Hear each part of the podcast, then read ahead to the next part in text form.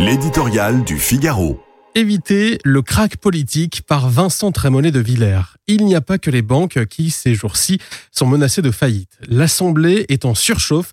La rue sous tension, la côte d'Elisabeth Borne menace de s'effondrer. Le président de la République a dilapidé tout son capital. Les députés de la majorité sont groggy.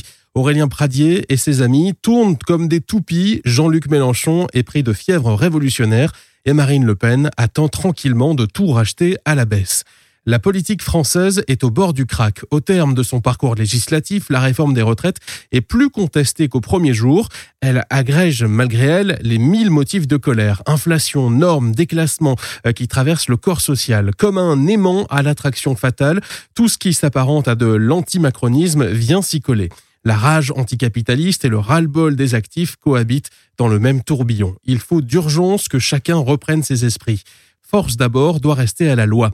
À l'Assemblée, c'est entendu, mais aussi dans les rues, on peut trouver des maladresses, des incohérences, des mensonges peut-être, le mirage des 1200 euros, des mensonges donc dans ce texte et dans les discours qui l'accompagnent. Mais on cherchera désespérément un coup de force. La délibération parlementaire a eu lieu malgré l'obstruction des insoumis et la Constitution a été euh, absolument respectée. Le chaos nocturne dans nos centres-villes, les blocages, les manifestations sauvages doivent donc être sévèrement punis.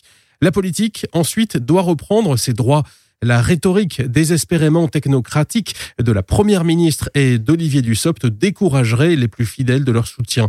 Quelle perspective, quel dessin autre que l'équilibre comptable d'un système? Quand nos ministres cesseront-ils de parler de pédagogie comme si notre pays était une classe d'incultes et de cancres La France n'est pas un tableau Excel. Le péché originel du pouvoir en place, c'est ce je ne sais quoi de supérieur que nombre de citoyens perçoivent comme du mépris. Changer les usages et les visages, disait Emmanuel Macron au début de son aventure politique, c'est ce que demandent aujourd'hui les Français.